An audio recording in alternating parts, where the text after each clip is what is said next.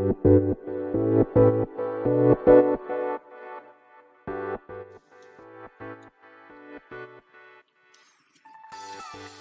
い、始まりました。本を読んでは独り言ラジオ。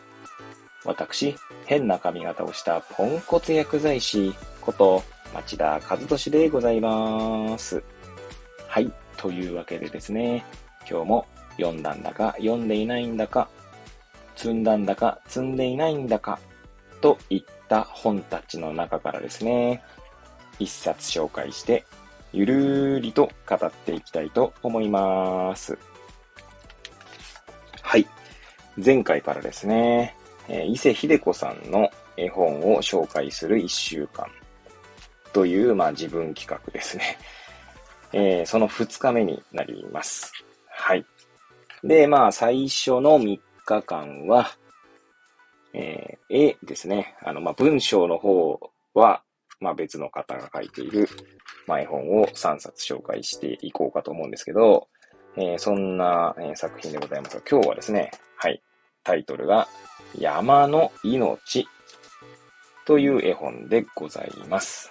こちらはですね、ポプラ社ですね。はい。1990年9月第1釣り発行と、そして91年ですね、4月第5釣りですね、発行となっております。はい。えー、そして、えー、この文章ですね。文章、まあ、作家となってますけど、えー、立松和平さんですね。はい。ちなみにこの方、1947年、宇都宮生まれ、早稲田大学成形学部卒業、早稲田文学新人賞、え、野間文芸新人賞、若い作家のためのロータス賞を受賞と。絵本としては本作品が処女処女作であると書いてあります。はい。えー、こ、そしてまあね、伊勢秀子さんの絵となっております。はい。えー、っと、この絵本ですけれどもね。まあ、この絵本と次、まあ、明日紹介する本も、まあ、この二人の作品なんですけど、まあ、例のごとくですね。こちらは、えー、釜石市立図書館で、まあ、借りた絵本の一冊ですね。はい。どうなんですかね？他の図書館全部見てないんでわかんないんですけど、まあ大体作家ごとに並んでるんですかね？その特にあの、自動書コーナーとかは。はい。そんな気がするんですが、えー、なので、まあ、伊勢秀子さんの絵本を借りるのに、まあ、その、周辺をですね、ガバッと借りてきたという感じなんですけどもね。で、えー、この山の命は今回初めて読みました。はい。で、まあ、なんつうんだろう、個人的にはこの伊勢秀子さんの多分初期の作品に近いんですかね。うん。あの、私がですね、知っている、知っているというか、本当に最初に伊勢秀子さんの絵本に触れた時っていうのは、まあ、ルリウールおじさんという作品が一番最初だったんですけれども、まあ、それとかですね、昨日紹介した最初の質問とかと、なんか絵のタッチが違う気がしますね。なんとなくまあ、すみません、私別にそんな絵に詳しいわけじゃないんですけど、そんな印象があります。はい。うーんと、なんだろうな。こう、初期の作品ということもあってですね、より、まあでもどうなんですかね、これ、作品に合わせてこういう絵を選んでいる、選んでるこういう絵を描いたのかもしれないので、ちょっと私にはちょっとわかんないんですけど、まあその素人感覚で言うとですね、あの、よりこう、色が濃いっていうんですかね、こう、書き込んであるという、うんと、印象でしょうか。はい。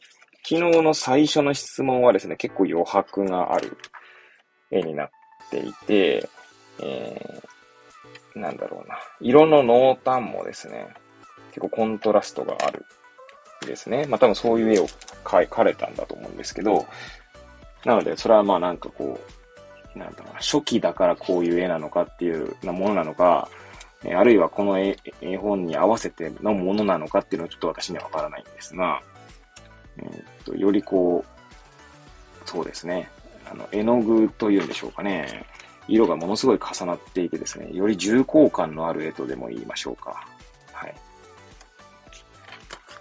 そんな印象を受けましたね。まあもちろんですね、伊勢秀子さんのその繊細な絵というんでしょうか、この、えー、絵の綺麗さは言うまでもないことなんですけれども、なんかそんな違いを感じました。まあ、くまで私の感想です、みたいな。はい。なんかまるでなんか、えー、テレビの、なんかテレビショッピング みたいなところで、テロ、出てるテロップみたいなね、発言になってますけれども、はい。で、この作品はですね、まあそのタイトルが山の命ってことなんですけど、えー、まあどんな作品かっていうとですね、まあざっくりと概要を説明しますと、まあ、主人公はこの聖一っていう、えー、子なんですけれども、まあどうやらですね、まああまりこう、喋らない子なんですね。えー、そして、えー、っと、学校も休んでいた。多分今で言う不登校ってことですね。これ90年の作品なので、やっぱりこういう、その当時も不登校ってあったんだなとなんとなく、こう、ふと思ったんですけど、まあそれは当たり前かとも思ったりもしたんですが、はい。私はだからですもんね、これで、この本が出版されたのが、私が8歳の頃ですから、私1982年生まれなのでね、はい。まあ、そうやってまあ思うと、そうですね、当時から不登校の子はいたんだなぁなんて。まあでも以前ですね、全然ちょっと話が変わっちゃうんですけど、えなぜ子供たちは生きづらいのかという本をですね、まあ読んだことがあるんですけど、そこにも、その昔からやはりその不登校の子がいたって話は書いてあった気がしますね。はい。ちょっとごめんなさい、話がそれましたけど、そんなまあ、あの、聖一がですね、まあ、父の生まれ故郷の家に預けられることになったんですね。まあ、それは両親がですね、ちょっと外国に出張に行くからってことで、まあ、預けられたと。で、そのまあ、父の、そのまあ、故郷ですね、生まれ故郷っていうのは山奥なんですね。で、まあ、父の父、まあ、その聖一からすると、まあ、おじいちゃんですね。は、まあ、この山で暮らしているので、その山のですね、その自然の、まあ、循環というんでしょうか。山と共に生きているまあ、自然と共に生きているという、まあ、描写がたくさんあるんですね。で、これ、なかなか、なん、なんつうんだろうな。ちょっと言葉を選んでおりますけど、なんつうの、衝撃的というか、えー、まあ、ある、あるですね、その、その、おじいちゃんが飼っていた鶏でしょうかね、これ。えー、そうですね、鶏がですね、まあ、イタチにまあ、やられてしまったんですね。で、そんなイタチをですね、あの、はた、あの、イタチに働いてもらうことにしようということでですね、まあ、聖一が行った時には、そのイタチが、まあ、いたんですね。まあ、あの、おじいちゃんの家に、カゴの中にですね。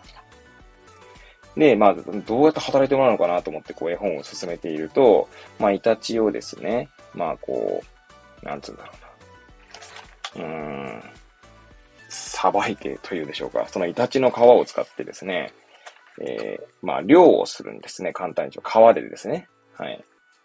山辺という魚を、この網にこう、なんつうんですかね、追い込むのにイタチの皮を使って、皮ってあれですよ、この皮膚というか、なんつうんですかね、皮ですね。はい。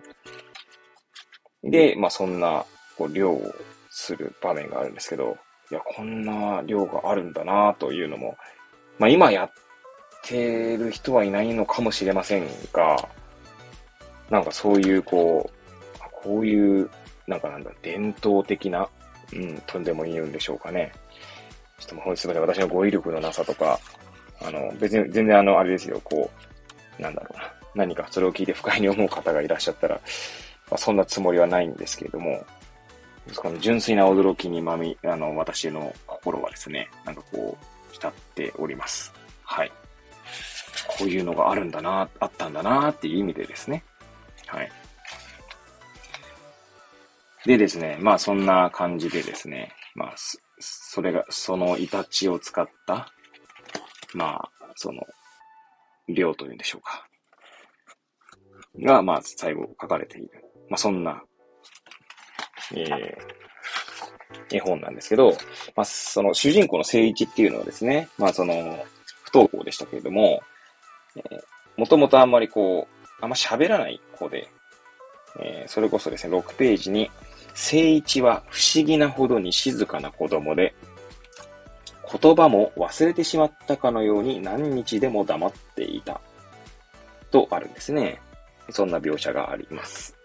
そんな聖一がですね、えー、イタチを裁いた時ですね、裁いたっていう言い方が正しいのかどうかわかりませんが、イタチが命をこう失った時にですね、えー、かわいそうだねって言ったんですね。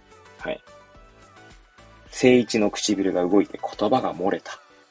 自分の声を聖一は久しぶりに聞いたのだった。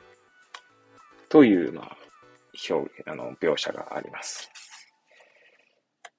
で、まあ、これ、明日紹介する海の命っていう本なんあの、同じね、えー、まあ、コンビで書かれた絵本にもこう通じることなんですけど、まあ、その命は循環しているってことが書かれているんですね。えー、22ページですね。はい。えー、おじいちゃんの祖父の、え言葉があります。聖一にかけている言葉ですね。はい。山には川が流れている。川には水があって魚がいる。カニもいる。山には何でもある。山に入れば食べるものはいくらでもあるさ。食べるのは小さな命だ。虫を魚が食べて、その魚をイタチや人間が食べる。皮から剥がしたイタチの白い肉を祖父は水に流していった。あれも魚の餌だよ。食べたり食べられたり、山の中のものは何も無駄がなくて、全部がぐるぐると回っているんだよ。そんな命の循環が書かれたね、絵本かなと思いますけれども、なんか改めてですね、まあそういった命の循環を考えるきっかけともなるような絵本であるとともにですね、何か私たちはそういう、私たちはってちょっといきなり大きな主語になってしまいましたが、この命の循環をですね、感じられなくなってきているのかなっていう気も、私はしているんですね。なんかね。あの、いや、なんだろう、意識しないとっていうんですかね。そう考えようとしないと感じられないっていう感じでしょうか。なんか、ほんと全ては繋がっているっていうね。本当はね、そうなんでしょうけれども、まあ、そのつながりにですね、目を向けてさせてくれるような絵本なんじゃないかなと思います。はい。ということで今日紹介した絵本は山の命ですね。はい。伊勢秀子さんの絵本を紹介する1週間の2日目である、まあ、本日はですね、山の命を紹介させていただきました。はい。それではですね、また次回お会いいたしましょう。ごきげんよう。